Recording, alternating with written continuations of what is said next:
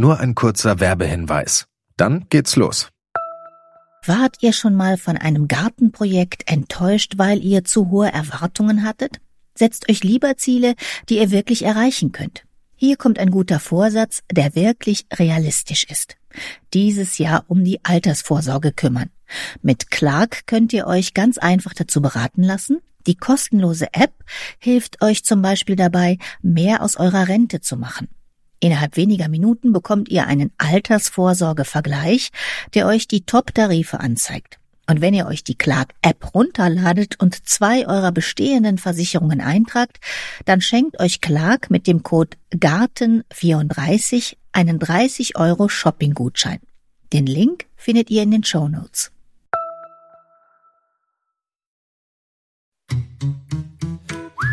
Gartenradio mitten im Grünen. Heute nehmen wir uns einen Lebensraum vor, über den denkt man in der Regel nicht so oft nach, wenn es um Gestaltung geht, denn dieser Lebensraum wird eher, ich sag mal, sauber gehalten. Es geht um Fugen von Terrassen und Wegen. Wenn da ein Helmchen wächst, dann drückt das vielen aufs Gemüt, dann muss das weg. Da muss der Fugenkratzer, der Hochdruckreiniger, das kochende Wasser oder manchmal sogar der Unkrautvernichter ran. Das wären dann im übertragenen Sinne die Fugen in Moll, also Fugen, die nicht so viel Spaß machen. Wir kümmern uns heute aber vor allem um die Fugen in Toll und gucken mal, was man aus diesem engen, oft sandigen, nährstoffarmen Lebensraum alles so machen kann. Und das verrät uns heute Yannick Weber, Gärtner hier in unserer Alexianer Klostergärtnerei. Hallo Yannick. Hallo Heike ja, wenn man sich so anguckt, was in diesen Fugen überhaupt alles so wächst, das ist eigentlich total erstaunlich. Gräser sieht man da sofort oder auch Kräuter. Sogar Zwiebelpflanzen sind in den Fugen schon mal zu sehen. Das habe ich nämlich bei mir oft, dass die Traubenhyazinthe oder die Winterlinge aus den Fugen kommen. Gibt so vieles. Fugen ist eigentlich ein tolles Thema. Ja, und die müssen ja auch robust sein. Die lassen sich auf dem Kopf rumtrampeln. Ist eigentlich so eine Aufforderung. Kümmert euch doch mal um uns. Genau. Also eigentlich muss man so sehr taffe und durchsetzungsstarke Pflanzen, die auch noch einen Lebensraum besiedeln, den man ja eigentlich gar nicht pflegen möchte, müsste man eigentlich dankbar sein. Also etwas, was man nicht gießen muss, was man nicht düngen muss, wo man auch mal drauf tritt, was man eigentlich sich selbst überlassen kann, müsste man doch eigentlich mehr wertschätzen. Welche sind denn so Fugenpioniere, die immer von alleine kommen? Naja, Fugenpioniere sind das klassische Gras natürlich, aber auch, was sehr schön ist, sind Gänseblümchen, ist der Löwenzahn, das sind die ersten Disteln, aber auch typische einheimische Wildkräuter, wie zum Beispiel eine Veronika, die sich in den Fugen aussät, oder wenn man in der Nähe zum Beispiel eine Glockenblume hat, oder hier diese spanischen Gänseblümchen, das sind so Fugenpioniere. Alles, was viel Samen bildet und auch viel streut. Was zeigen mir denn gewisse Pionierpflanzen? Kann ich da schon was dran erkennen? Da kannst du erkennen, zumindest schon mal, wie der pH-Wert in den Fugen ist. Es gibt einmal einen sauren und es gibt einmal einen kalkhaltigen Split- und Fugensand und danach entscheidet sich, was sich ansiedelt. Es gibt so Klassiker wie viele Sedumarten, die lieber in einem kalkhaltigen Bereich bleiben und es gibt eben etwas für den saureren Bereich. Das wäre dann zum Beispiel ein Sternmus. Das könnte man dann in den sauren Bereich machen. Aber da ist ein bisschen Ausprobieren dabei und es ist auch vieles Sehen und sich entwickeln lassen. Und wenn man einen Garten schon hat, der ein eher saures Milieu hat, was aber selten ist, dann sehen sich natürlich auch in die Fugen eher die sauren Sachen ein. Und wenn man eher in einem Bereich ist, wo dann etwas kalkhaltiger Boden ist, dann hat man auch automatisch kalkhaltige Sachen in den Fugen. Man müsste nur, wenn man dann die Platten neu verlegt, da müsste man vorher vielleicht den pH-Wert im Garten messen und dann auch den passenden Fugensplit dafür verwenden. Weil es macht natürlich keinen Sinn, wenn man eher einen kalkhaltigen Gartenboden hat, dann mit saurem Split zu arbeiten im äh, Fugenbereich. Das sind dann eher Gegensätze, die das äh, Besiedeln dann sehr schwer machen. Deswegen vielleicht vorher messen im Garten den pH-Wert und dem Pflasterer bzw. dem Galabauer sagen, dass der dann einfach eben den passenden Split dafür verwendet. Und gibt es tatsächlich Gründe zu sagen, da sollte jetzt in den Fugen nichts wachsen oder wenigstens die und die Pflanzen nicht, da geht sonst wirklich was kaputt? Also es gibt natürlich Sachen, die ich nicht in Fugen sich entwickeln lassen wollen würde. Alles an Gehölzen. Also es sehen sich ja auch schon mal, Ahorn sieht sich gerne in Fugen, aber auch Eschen und viele andere Sträucher sehen sich schon mal in die Fugen ein. Aber alles, was eben groß wird und auch stark verholzt, würde ich nicht in Fugen sich entwickeln lassen. Stauden, kleinere Gehölze, vielleicht auch Halbsträucher, sowas wie ein Thymian oder ein Lavendel, den könnte man vielleicht noch tolerieren. Aber ich würde eben erstmal gucken, dass die ganze Sache sicher bleibt, dass ich auch nicht über die Sachen stolpere. Also ich habe schon toll zugewachsene Wege gesehen, aber wenn man da durchgeht, dann bleibt man bestimmt alle drei Minuten hängen. Das ist dann vielleicht nicht der optimale Weg. Aber wenn man einen Gang hat, wo man oft durchgeht, dann reduziert sich automatisch schon etwas der Wuchs. Aber das Wichtigste ist, keine Gehölze da wachsen lassen, weil die drücken auf jeden Fall die Platten hoch. Die sind am Anfang noch klein und süß, aber die bleiben nicht so klein und die werden groß und die Probleme werden dann auch groß. Aber so ein Löwenzahn, der so eine ganz lange Wurzel hat, der ginge? Ja, der ginge schon, aber ich würde ihn jetzt da nicht wirklich gerne tolerieren, weil er einfach natürlich viel verdrängt auch, was auch optisch ein bisschen schöner vielleicht ist. Und wenn er noch klein ist, dann kriegt man den auch besser weg. Wenn der einmal sehr alt ist, dann kämpft man wirklich gegen Windmühlen. Und dann ist das ein Langzeitprojekt, einen Löwenzahn aus einer Fuge zu bekommen. Deswegen möglichst früh schon dagegen steuern, gerade beim Löwenzahn. Es gibt so ein paar Kleearten, die würde ich vielleicht nicht gerne in den Fugen haben wollen. Welche? Es gibt diesen bräunlichen Klee mit den gelben Blüten. Das ist also so ein Kulturfolger der auch gerne mit, wenn man Pflanzen kauft, schon noch mit da drin ist. Und den äh, würde ich eben nicht empfehlen, da reinzusetzen, weil der sät sich dann noch übermäßig aus. Der bedeckt auch die anderen Sachen sehr stark. Ist zwar bienenfreundlich, aber der kann zu einer Plage werden. Und den schleppt man dann gerne irgendwo mit hin im Garten, wo man den nicht haben möchte. Es gibt ja auch dann ganz unterschiedliche Arten, Fugen äh, sauber zu machen. Gibt es eine, die du favorisierst? Also ich bei mir zu Hause verwende mittlerweile einen Brenner. Ich bin auch jetzt ein bisschen älter und ich möchte mich nicht mehr bücken und ich habe auch das Gefühl, das ist auch jetzt nicht so umweltschädlich. Natürlich ist der Gaspreis im Moment hoch, aber es ist eine kleine Gaskartusche und das ist weg und man kann es gezielt machen. Ja, und für alle, die Fugen kratzen, haben wir jetzt nochmal hier so einen Tipp vom Fitnesspapst Ingo Frohböse, Professor an der Sporthochschule in Köln. Den hatten wir ganz am Anfang mal, als das Gartenradio noch ganz frisch war, mal eingeladen. Wie gesund ist Gartenarbeit hieß die Folge. Und da haben wir mal so einen kleinen Parcours aufgebaut und da ging es eben auch um das Fugenkratzen. Und ob das jetzt gesund ist oder nicht, auf die Frage hat der Mann das hier gesagt. Ist ein langer Stiel und das ermöglicht mit beiden Händen zu arbeiten und nicht einseitig zu arbeiten. Sie sind dabei ein bisschen vorgeneigt in der Schrittstellung, was ich auch sehr gut finde, weil das auch die typische Aktivität des Menschen ist, einfach immer in Schrittstellung und diagonal zu arbeiten. Und auch wenn Sie ein bisschen vorgeneigt sind, ist das erstmal nicht schlimm, wenn Sie zwischendurch immer mal wieder sich aufrichten. Das heißt, ja. die Muskulatur muss belastet werden, aber danach aufrichten. Nicht weitermachen, Sauerstoff in die Muskulatur hineinlassen. Das passiert dann nämlich. Die wird ja deswegen müde, weil sie keinen Sauerstoff hat, weil sie keine Energie mehr hat. Und wenn sie sich aufrichten, dann kommt wieder schöne Durchblutung in die Muskulatur hinein. Dann können Sie ein kleines Bäuschen machen oder andere Bewegungsformen machen. Dann machen Sie einfach wieder weiter. Genau das. Und das trainiert sogar die Muskeln. Und wenn Sie beim nächsten Mal machen, ist sie besser. Ja, aufrichten, Pause machen und das trainiert sogar die Muskeln. Oder Sie machen das so wie wir jetzt. Wir verdrängen einfach mit Pflanzen, die uns gefallen, diejenigen, die uns nicht gefallen. Kommen wir mal zu den Fugen in Toll. Fugen in Toll. Wie groß ist denn die Pflanzenauswahl, die mit so einem Extremstandort auskommt? Größer als man denkt. Also ich habe jetzt allein hier nur eine ganz kleine Menge auf dem Tisch stehen und da stehen zehn zwölf. Und wenn ich noch ein bisschen länger geguckt hätte, hätte ich sogar noch viel mehr gefunden. Ich bin da ja immer ganz offen für die Ratschläge auch meiner Kollegen und die zeigen mir oft Fotos von Sachen, wo ich denke, warum sind die in Fugen drin? Genau, ihr tauscht euch ja auch oft aus, ihr Gärtner. Und dann hast du mir schon im Vorfeld so ein paar Bilder geschickt. Ja. Das ist eine hohe Karde. Die wird fast zwei Meter hoch. Und die Fuge, ich sehe die gar nicht, Nein, die, die, ist Fuge so eng. Ist, die Fuge, also die ist nicht zwei Zentimeter, sondern die ist wirklich dünner. Die ist vielleicht, lass es mal einen halben Zentimeter sein. Und die Pflanze selber wird riesig und fühlt sich da trotzdem wohl. Und es ist eine Distel, die an Trockenstandorten, an Schotterbereichen wächst und deswegen kommt die damit klar. Und hier blüht was? Eine Nachtkerze ist das, Siskiyou Pink. Das ist eine wunderschöne rosafarbene Sache, die über Wurzelausläufer sich ausbreitet. Ich finde die schön, aber im Garten kann sie zum Problem werden, weil sie dann alle anderen bedrängt. Aber in der Fuge wird sie allein durch die Platten schon begrenzt. Ja, ist nicht drittverträglich, aber eben äh, sehr tough, was die Bodenverhältnisse angeht. Und was haben wir hier? Das ist Akelei. Das kennen die meisten ja. Das breitet sich gerne aus. Dadurch, dass sich das leicht im Frühjahr aussät und eine schmale, lange Pfahlwurzel hat, ist das für Fugen sehr gut geeignet. Das kann ein Problem sein, wenn man es weghaben möchte. Durch diese lange, schmale Wurzel ist das dem Löwenzahn sehr ähnlich und man kriegt es nicht wieder rausgezogen. Man kann es dann nach der Blüte abreißen, aber es kommt immer wieder. Einmal Fuge, immer Fuge in der Akelei. Aber es ist ein toller Blüher. Das ist Zimbelkraut. Das breitet sich hier bei uns in der Anlage aus den Mauerfugen auch aus. Und das schleppt man gerne mit den Schuhen mit oder mit irgendeiner Pflanze, die dann schon mal sehr unkompliziert kriecht, auch ein bisschen an den Wänden hoch. Ist das das, was Das wir da das- unten sehen? Ja, genau. Hier Und auf dem Boden sind so ein paar Löcher, da kommt auch alles Mögliche raus. Darf dann hier auch wachsen. Das kann hier machen, was es möchte. Und unterm Tisch sowieso, da läuft auch keiner, weil es ist jetzt nicht übermäßig trittverträglich. Man kann da mal einmal im Monat auch mal drauf treten, das akzeptiert es dann und kommt dann auch wieder. Aber es wäre jetzt nichts, äh, wo Kinder drauf spielen sollten. Das sind hier so eher kleine Sachen, die auch in Richtung Trittverträglichkeit gehen.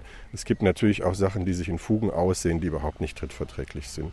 Bei Kollegen habe ich schon einen Sonnenhut und hohe Glockenblumen, auch einen Phlox, der sich schon mal ausgesät hat, oder ein Salbei. Das sind natürlich dann Besonderheiten, die man in der Fuge schon mal sieht, die dann auch fast so einen Beetcharakter haben. Aber ich glaube, was sinnvoll ist als Einsteiger, ist über Sachen nachzudenken, wo man auch mal drauf treten kann, die niedrig bleiben, wo man nicht drüber stolpert. Das ist vielleicht schon mal ein guter Einstieg. Was haben wir denn da, was trittfest ist, wenn wir das mal hier ordnen? Also was hier äh, sehr, sehr schön ist, ist dieser filzige Thymian. Es ist fast ein Teppich. Und der gibt auch sehr schön nach, wenn man mal drauf tritt. Das ist wirklich ein Kissen. Und äh, Ja, hat auch noch ganz wirklich weich. ganz süße, pink-violette Blütchen. Das heißt aber auch, wenn ich da drauf gehe, sollte ich mal gucken, ob da nicht irgendwelche Bienen oder so drauf sind. Genau, also barfuß würde ich dann nicht wild drauf rumlaufen, das kann wehtun. Also barfuß nur, wenn er nicht blüht. Genau, barfuß, wenn er nicht blüht. Alles, was wir auf dem Tisch hier haben, sind alles bienenfreundlich, insektenfreundliche Pflanzen. Da würde ich natürlich vorsichtig sein, dass ich dann keine Falter, keine Hummel, keine Biene unter die Füße bekomme. Das ist für die Biene nicht gut und für uns auch nicht gut. Das ist einmal dieser wollige Thymian. Dann haben wir hier Sternmoos, Sagina. Sieht aus wie ein grüner Teppich, fast wie ein bisschen wie Rasen, aber mit vielen, vielen, vielen kleinen weißen Blüten. Ist ein bisschen weniger Bauschig. Bauschig, so, genau. Das gibt weniger nach, weil das sehr, sehr flach auf dem Boden liegt. Ist das eine sehr schöne Geschichte. Das ist ein Katzenpfötchen, das ist silbergrau. Auch eher ein Polster. Das ist sehr gelenkschonend, wenn man da drauf tritt. Das hat rosafarbene Blüten, die dann auf einem kleinen Stiel über der ganzen silbergrauen Fläche stehen. Und das breitet sich sehr schön flach in den Fugen aus und auch in den Zwischenräumen. Ja, das wäre eine Möglichkeit. Das ist hier auch trittverträglich. Das ist das einheimische Sonnenröschen. Und das ist eben auch ein toller Teppich mit gelben Blüten, der auch insektenfreundlich ist. Absolut winterhart natürlich. Man kann sich da so einen richtigen kleinen Fußerlebnispfad anlegen, weil die sich so ganz anders anfühlen. Ja. Wenn man jetzt ein bisschen eine Herausforderung möchte, dann nimmt man hier zum Beispiel so ein Sempervivum, so ein Hauswurz. Drauftreten ist nicht so richtig gut und es tut aber auch nicht weh. Also die Pflanze selber ist relativ tough. Also natürlich, wenn man damit richtig viel Schwung drauf tritt, dann äh, zerdrückt man natürlich die Blätter und hat dann auch ein bisschen nasse Füße. Aber es ist eben eine tolle Geschichte für die Fugen. Wenn man noch mal was möchte, wo man drauf treten könnte, gibt es noch andere Thymianarten. Und dieser hier, der riecht eben ganz Ja. intensiv nach Zitrone. Ist ein sehr schöner, flacher Zitronenthymian in so einem gelb-grün-Ton. Den könnte man nehmen. Und hier vor dir ist, das nennt sich römische Kamille. Und die ist sogar auch trittverträglich. Und riecht auch nach Kamille. Ja, es hat so diesen bitteren Kamillengeruch und äh, hat auch tolle weiße Blüten normalerweise. Und das ist eben auch ein Stück weit trittverträglich. Das heißt aber, wenn ich jetzt hier diese kleinen trittverträglichen Stauden nehme, da brauche ich dann schon breite Fugen, weil die muss ich ja einpflanzen. Ja, kann ich dir sogar hier mal zeigen mit den Sternmoos. Man sagt etwa, eine Fuge unter zwei Zentimeter ist zu bepflanzen zu schwierig. Das ist ja mal vielleicht gerade so daumenbreit. Bei so einer schmalen Fuge würde ich dann übersäen, beziehungsweise Flugsaat würde ich dann nachdenken. Aber alles, was breiter als zwei Zentimeter ist, da könnte man dann einfach Stücke einsetzen. Du hast jetzt Ich einfach jetzt- mal den Ballen Genau, abgeschnitten. die, die war jetzt etwa 10 cm hoch. Ich habe die jetzt eingekürzt auf 2 cm Höhe, den Ballen. Mit dem Messer mache ich jetzt kleine, ja fast würfelförmige Stücke draus. Und die könnte man dann einzeln in die Fugen setzen. Ja, die sind jetzt vielleicht daumenbreit. Oben guckt jetzt ein bisschen grün raus. Und das könnte man vielleicht in die Kreuzelemente der Fugen am besten einsetzen wo vier Platten aneinander stoßen. Richtig schön ist natürlich, wenn man so einen Weg hat, der nicht aus so Waschbetonplatten besteht, sondern vielleicht aus so gebrochenem Stein, äh, wo die Fugen auch ein bisschen variabel sind. Das sieht dann natürlich sehr edel aus. Aber Und wie viel pflanze ich dann mit einer Pflanze? Kriege ich dann etwa man- vier, fünf? man könnte die sogar noch, noch ein Ideechen kleiner machen. Kann man auch 10 oder 15 draus werden lassen. Also Wichtig- brauche ich nur eine Pflanze für 15 kleine Ja. Hotspots und die vermehren Genau, sich dann von Genau, alleine. und das ist nicht ganz jetzt die richtige Zeit, weil eine Pflanze, die eigentlich blüht, soll man natürlich nicht vermehren, die soll man in Frieden lassen. Und wenn man das im Frühjahr macht, im März, April, dann sind die wieder schön frisch grün und dann setzt man die ein. Und im Laufe des Sommers haben die sich vervierfacht von der Fläche her. Und dann füllen die wirklich über die Fuge hinausgehend den Plattenbereich. Aber das sind dann Fugen, die neu sind. Die müssen ja so locker sein, dass ich da überhaupt dazwischen komme. Genau. Also es ist natürlich bei einer Neuanlage, wenn man Platten neu legt, ist das natürlich toll, wenn man dann alles schon richtig vorbereitet mit dem Fugensand und äh, die Fugen nicht verdichtet äh, bzw. so verfüllt mit etwas, was sich dann verfestigt, sondern man füllt das mit lockerem Fugensand, Fugensplitt, vielleicht ein bisschen gemischt mit einer kleinen äh, Menge von äh, Humus. Aber letztendlich brauchen die sehr wenig Humus, die sollen ja auch ein bisschen mager stehen. Das ist natürlich am einfachsten. Wenn man aber natürlich einen Weg hat, der schon besteht, dann müsste man wahrscheinlich die Fugen erstmal befreien von dem, was man nicht haben möchte und dann wieder füllen mit frischem Material. Ich würde die etwa, ja, fingerlang würde ich die etwa neu befüllen, damit da wirklich ein lockeres Substrat reinkommt. Wenn die frisch gesetzt sind, natürlich dann die kommenden Wochen auch mal ab und zu gießen. Das sind junge Pflanzen, die würde ich jetzt gerade das erste Jahr noch ein bisschen unterstützen. Aber ab dem zweiten Jahr können die Trockenheit, Winter, alles vertragen die. Also vielleicht können wir noch einmal zusammenfassen. Trittfest sind also? Trittfest sind die verschiedenen Thymianarten, ist die römische Kamille, Sternmoos ist sehr trittverträglich, Katzenpfötchen ist trittverträglich, das Sonnenröschen ist trittverträglich. Also es kann, es ist nicht nur ein optisches Erlebnis, es ist auch wirklich ein olfaktorisches Erlebnis. Also man hat wirklich auch was für die Nase. Das ist toll. So, dann haben wir auch hier so ein paar höhere Pflanzen. Die sind vielleicht was für Fugen, die entweder an der Seite sind beim Weg oder. Wenn man eine Treppe runtergeht, dann hat man ja oft an den Randstreifen an der Seite so einen ähm, Bereich, wo dann nicht äh, verfugt ist, beziehungsweise nicht mit Mörtel gearbeitet wurde. Und da kann man überlegen, ob der Garten da einwandert von den Beeten und das frei entscheiden lässt. Oder man setzt eben selber Sachen rein, die sich dann sehr schön entwickeln. Das hier wäre jetzt ein Beispiel, das ist das spanische Gänseblümchen. Und das muss man eigentlich ja nur an die Kante setzen für ein Jahr und dann lässt man das einmal da blühen und im nächsten Jahr hat man so viele spanische Gänseblümchen in Fugen, dass man dann nochmal gezielter vielleicht selektieren kann und sagen kann, an der Stelle bist du gut, aber an der Stelle, da bleibst du mal besser weg. Genau das gleiche gilt hier für diese Glockenblumenart, diese Teppichglockenblumen. Das ist jetzt Campanula porschasciana, eine tolle blau-violette Sorte. Die bildet ja sehr schöne hängende, flache Blüten, die dann, wenn die jetzt verblüht sind, auch viel Samen streuen. Die könnte man da an den Rand setzen. Man könnte die aber auch natürlich teilen. Wie dieses Sternmoos könnte man die nach der Blüte oder sehr früh im Frühjahr könnte man die in kleine Stücke schneiden und dann in die Kanten setzen. Wir haben hier dann eine echte Kamille. Das wäre dann was Einheimisches, was dann auch höher wird und tolle Bienenweide, tolle Blüte und es ist auch noch eine Pflanze, die man dann in die Küche ab und zu mal holt. Und was so was Besonderes wäre, sind hier diese Delospermum oder Mittagsblume. Allerdings habe ich die eher im südlicheren Europa gesehen, in den Fugen. Hier kann es oft sein, dass natürlich dann oft doch zu nass ist, also gerade im Winter dann irgendwann zu nass ist und dass der Boden oft zu nährstoffhaltig ist. Aber wenn man die sich nicht zutraut, dann traut man sich bestimmt die Hauswurz zu. Und auch da haben wir, glaube ich, schon eine sehr schöne Sendung zu gemacht. Das ist ja Kindergarten, die da in die Fugen zu setzen. Man bricht so ein Röschen von der Mutterpflanze an der Seite ab, drückt das eigentlich nur mit so einem eingekürzten Stiel in die Fuge, die man haben möchte. Und schon hat man eigentlich die erste Mutterpflanze schon für die nächste Ausbreitungswelle schon gesetzt. Das ist hier Sedum. Das ist jetzt hier eine sehr schöne flache Sorte in Silbergrau. Und da gilt das Gleiche. Man nimmt eigentlich nur ein Stück von der Pflanze. Man sieht auch schon hier an der Pflanze selber bilden sich ganz, ganz feine kleine Wurzeln und äh, die fügt man mit so einem bisschen Sand, drückt man die leicht an in die Fuge und dann sind die angewachsen. Aber kann ich denn damit auch Fugen so flächendeckend füllen?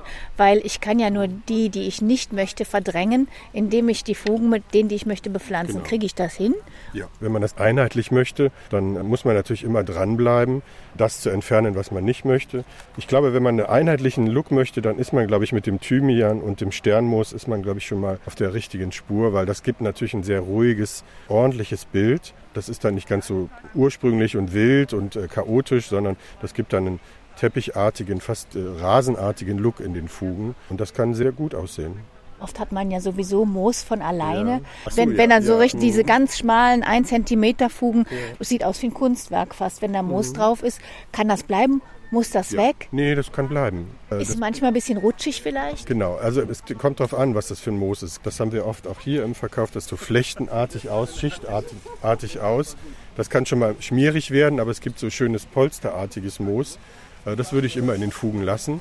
Das ist auch so stabil, dass das Unkraut verdrängt. Das Problem bei echtem Moos ist, dass das nicht gerne betreten wird. Wenn das an Stellen ist, die zweimal am Tag äh, betreten werden, dann ist das Moos ganz schnell weg. Das ist an Stellen, die etwas schattiger sind, etwas feuchter sind, etwas weniger belaufen werden, dann fühlt sich Moos noch wohl. Wenn es aber ein trockener Hauptweg ist, dann ist das vielleicht die falsche Wahl. Dann ist man mit Thymian, mit diesem Polster-Thymian oder filzigen Thymian, ist man auf der viel besseren Seite. Und ich muss natürlich wie immer gucken, du hast eben schon gesagt, Schatten, Licht. Genau, genau. Die meisten Sachen, die wir jetzt hier aufgezählt haben, sind ja eher für den sonnigeren Bereich, weil der Ursprungsstandort ist ja oft der alpine Raum, wo die dann in kleinen Ritzen, in Fugen wachsen zwischen Geröll. Dementsprechend fühlen die sich ja auch wohl in unseren kleinen Fugen und Ritzen auf der Terrasse. Aber das, was so im Schatten wächst, das braucht theoretisch oft viel mehr Humus und kommt aus dem Waldbereich, aus dem Waldrandbereich. Und da ist, also es gibt natürlich eben diese Moose oder auch ein paar Farne, die schon mal in Fugen wachsen, aber es ist eher selten. Vieles zieht ja im Winter dann ein. Kriege ich das auch immer grün hin, so eine Fugenbepflanzung Das mit was? jetzt Sternmoos und äh, Thymian ist immer grün. Also die sind für alles eigentlich gut. Genau. Sternmoos Ja, und Thymian ja. muss man sich das merken. Ist eigentlich sind die Allrounder, das muss man sagen. Aber auch hier das Katzenpfötchen ist im Winter grün. Das ist ja das Schöne. Auch die ganzen Sempervivum, die Hauswurz und die Sedum sind auch im Winter grün. Das Einzige, was so ein Blühklassiker ist, das spanische Gänseblümchen, das ist im Winter komplett weg. Ja, und dann gibt es ja auch Saatgut. Ich kann ja auch was säen in meine Fugen. Und da habe ich auch hier so eine Saatgutmischung aus Gänseblümchen, Frühlingshungerblümchen, Mastkraut, scharfer Mauerpfeffer, frühblühender Thymian und gewöhnlicher Thymian. Wenn ich das jetzt alles so in die Fugen gebe, verdrängt dann nicht irgendwie das eine das andere? Natürlich gibt es da stärker wachsendes, wie zum Beispiel das Gänseblümchen, was ja auch viel vitaler ist. Ich würde gezielt dann auswählen. Also ich finde es sehr schön, die Idee, gerade für sehr, sehr schmale Fugen ist es mit dem Teilen ja etwas schwierig. Und nicht jeder hat die Geduld, etwas in die Nähe zu pflanzen und zu hoffen, dass es an die Stelle kommt. Deswegen kann man das gezielt machen, wenn man die Fuge gut vorbereitet hat. Und dann würde ich das keimen lassen. Und wenn das dann das erste Mal blüht oder auch zu erkennen ist, was das ist, würde ich gezielt auswählen. Ich würde jetzt das Gänseblümchen nicht überall in Übermaßen sich entwickeln lassen. Vielleicht den Thymian, äh, der braucht vielleicht ein bisschen länger, gerade am Anfang. Und auch das Hungerblümchen. Das heißt nicht ohne Grund Hungerblümchen, sondern das braucht ein bisschen, bis das in der Qualität am Pu- Punkt ist. Aber wenn ich dich richtig verstehe, dann sagst du, lieber gezielt Saatgut nehmen und nicht eine Mischung. Nein, ich würde immer gezielt. Also ich würde lieber auswählen. Ähm, viele Sachen gibt es ja auch als Saatgut. Also auf keinen Fall irgendeine Mischung nehmen, weil das, es gibt ja schon mal äh, Wiesenmischungen oder äh, bunte Mischungen, wo man sagt, ja, das könnte ja ganz schön aussehen. Aber da ist die Kombination der Dinge ist oft nicht für diese Fugen wirklich gut geeignet. Also wenn man eine Wiesenmischung in eine Fuge sät, dann hat man viel Gras, viele hohe Sachen, die auch dann leider nicht mehrjährig sind und nicht dauerhaft sind und schon mal gar nicht trittverträglich sind. Deswegen würde ich lieber äh, gezielt einzelne Pflanzen als Saatgut kaufen. Äh, es gibt diese Thymianarten als Saatgut. Es gibt eben auch die Kamillen gibt es als Saatgut und Glockenblumen gibt es auch als Saatgut. Lieber gezielt kaufen und gezielt aussehen. Und wenn ich die dann habe, Erst die Fugen vorbereiten. Es gibt natürlich Fugensand, aber was man auch machen kann, ist einfach Spielsand im Baumarkt kaufen. Mischt den drei Teile Spielsand mit einem Teil einfacher Blumenerde. Was man auch machen könnte, ist zum Beispiel Kakteenerde kaufen. Die ist auch sehr nährstoffarm, die ist sehr durchlässig und mager. Also möglichst viel Sand, möglichst wenig Humus. Die sollen auch ein bisschen karg gehalten werden, die Pflanzen. Und das füllt man dann in die Fugen, kehrt das etwas ein, also das Saatgut mische ich erst mit meiner Mischung aus Sand und Also Erde. die, genau, man sollte es eigentlich vielleicht schon in diese fertige Mischung mit integrieren, das Saatgut, und dann gezielt in die Fugen einkehren und dann nicht vergessen zu wässern. Also gerade frisches Saatgut, das muss man natürlich einmal, zweimal die Woche muss man das schon gießen, wenn die noch klein sind. Und wenn die dann ein halbes, dreiviertel Jahr alt sind, dann braucht man auch nicht mehr gießen. Ich habe auch schon die Empfehlung gehört, dass man die Fugen dann nicht ganz auffüllt, sondern so ein Zentimeter drunter. Genau, dass die Pflanze so eine Art Reserve haben. Wobei natürlich die Sachen, die grundsätzlich ja etwas höher werden oder polsterartig, die haben eine Reserve selbst, wenn draufgetreten wird. Aber die Fuge eben einen halben Zentimeter etwas tiefer lassen. Zum einen sammelt sich das Wasser dann etwas einfacher und die Pflanze hat so einen Trittschutz, könnte man fast sagen, ja. Wir sind dann eigentlich wieder bei denselben Pflanzen, weil da könnte ich ja auch Sternmoos oder Thymian nehmen oder bietet sich da auch noch was ganz anderes an bei Saatgut? Ich könnte natürlich überlegen, ob ich so was Einjähriges in die Fugen jedes Jahr sähe. Also man kann natürlich mal überlegen, ob man Löwenbäuchchen in die Fugen sät, was ja sehr schön ist. Ich kenne das aus meiner Kindheit. Da gab es an der Stufe gab es ein äh, Löwenbäuchchen, das kam aus dem Nichts, also gefühlt. Das könnte man überlegen, ob man so gezielt mal für einen Sommer so ein bisschen Pracht in die Terrassenfugen oder Treppenaufgänge bringt und einjährige Sachen mal in die Fugen sät. Und wenn einem das nicht gefällt, hat man ja nächstes Jahr eine neue Chance. Oder dass man gezielt vielleicht Kräuter oder Wilderdbeeren in die Fugen sät. Da kann man wirklich sehr viele unterschiedliche Sachen mal ausprobieren. Also ich würde jetzt nicht überlegen, ob man vielleicht Salat oder Kohl in die Fugen einsät. Es wäre ein Experiment wert. Ich glaube, die Briten sind da etwas offener. Die würden sowas mal ausprobieren. Was mir dann aber gleich einfällt, wenn ich dann diese schöne Sand-Erde-Saatgutmischung habe und kehre die in meine Fuge, da haben die Ameisen schon Messer und Gabel in der Hand. Ja. Die freuen sich dann. Natürlich. Also wenn du am Anfang noch häufiger bewässerst, dann ist das für die Ameisen noch nicht so richtig toll, weil die mögen ja eher ein trockenes Nest. Aber wenn es dann mal trocken ist, dann kann es sein, dass die Ameisen das raustragen und da auch leben. Was man nicht nur schlecht sehen sollte, die Ameisen sind ja auch wichtig für die Natur. Und wenn man mal eine etwas breitere Fuge hat, dann könnte man überlegen, ob sich vielleicht da Wildbienen ansiedeln, weil die nämlich auch diesen trockenen Bereich sehr gerne mögen. Da reden wir aber dann natürlich über eine Fuge von 5 cm, vielleicht auch sogar etwas mehr, 7,5 cm, schön gefüllt mit lockerem Sand und dann hat man da so ein, so ein Mini-Sandarium und dann fühlen sich natürlich dann die, die Bienen auch nochmal wohl. Also ich wäre jetzt mit den Ameisen noch nicht so auf Kriegsfuß. Fressen die dann auch die Samen? Ja, aber die fressen nicht nur die Samen, die verschleppen sie aber auch ohne Ende. Und dann sind die Ameisen eigentlich der kleine Helfer auch. Wahrscheinlich fressen die die Hälfte, aber wenn sie die andere Hälfte, die sie nicht verfressen, in die anderen Fugen verteilen, dann hat man ein schönes buntes Bild. Und dann hat man am Ende nämlich äh, Saatgut an Stellen, wo man es gar nicht gesät hat und fragt sich, wie es hinkommt. Also die Ameisen sind nicht nur Gegner, die sind auch Helfer. Wenn es denn dann einmal wächst, wie muss ich es dann pflegen? Dann muss ich es eigentlich kaum noch pflegen. Also die Sachen, die im Winter zurückfrieren, die schneide ich dann im Frühling ab. Aber ansonsten finde ich, ist das einer der pflegeärmsten Standorte, die es gibt. Kommt ja jetzt auch darauf an, wie hoch die sind. Ja. Hier gibt es die Empfehlung, mindestens einmal im Jahr mähen. Ja, das, wir reden dann aber wirklich über sehr hohe Sachen, über eine hohe Glockenblume oder über einen Sonnenhut oder ähnliches. Und ja, da kann man einmal abschneiden. Ich würde aber auch, wenn man möchte, dass die Sachen sich ausbreiten, dann muss man die auch blühen lassen oder muss man die ein Stück weit auch stehen lassen. Was ich gezielt zurückschneiden würde, wären Gräser, falls sie sich dann da aussehen, damit die sich nicht über die Maßen ausbreiten und so dominant werden. Und eben alle Unkräuter, die ich dann doch nicht wegbekomme und die dann doch in den Fugen sind, die würde ich dann auch nicht in, in Blüte gehen lassen, sondern eben abschneiden, damit dann nicht das Problem noch größer wird. Und gibt es tatsächlich Fugen, von denen du sagen würdest, hier vielleicht lieber nicht? Ich würde es kommen lassen und wenn man dann einen Bereich hat, wo man sehr viel in Bewegung ist und sehr viel läuft, dann ist da keine Fugenbepflanzung. Der Löwenzahn, der mag das nämlich auch nicht, wenn man da zweimal am Tag draufläuft und dann äh, ist der nämlich auch kaputt oder ist dann sehr, sehr flach und unscheinbar eine Fugenbepflanzung, die soll nicht stören, die soll dich nicht behindern im Gehen, die soll dich nicht behindern beim Arbeiten.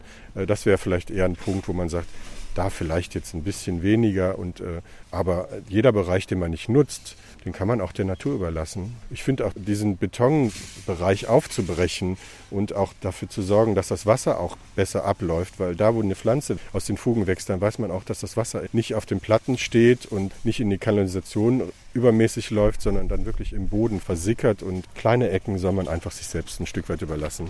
Ja, dann würde ich sagen, wir haben ganz viel darüber heute gehört, was man mit Fugen alles so anstellen kann. Ich sage Dankeschön an Janek Weber. Ich bedanke mich auch. Und Dankeschön fürs Zuhören. Mein Name ist Heike Sikoni. Machen Sie es gut.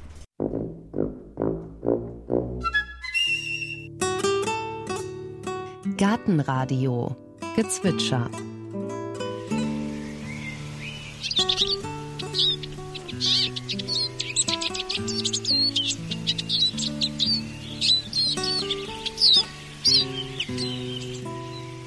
Das war der Erlenzeisig.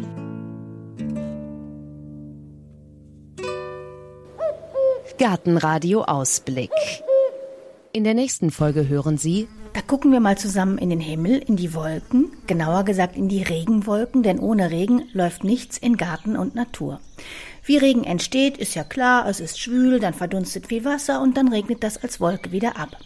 So einfach ist das aber gar nicht. Regenwolken, Wolken an sich, sind erstaunlicherweise ziemlich kompliziert und ziemlich unerforscht. Im Wolkenlabor des Tropos-Instituts in Leipzig, da gucken sich die Forscher die Wolken nicht nur vom Ballon, vom Flieger, vom Schiff oder vom Boden aus an, sie haben sich in ihrem Wolkenlabor quasi einen Geburtskanal für die allerkleinste Wolkeneinheit überhaupt gebaut, für einen Regentropfen.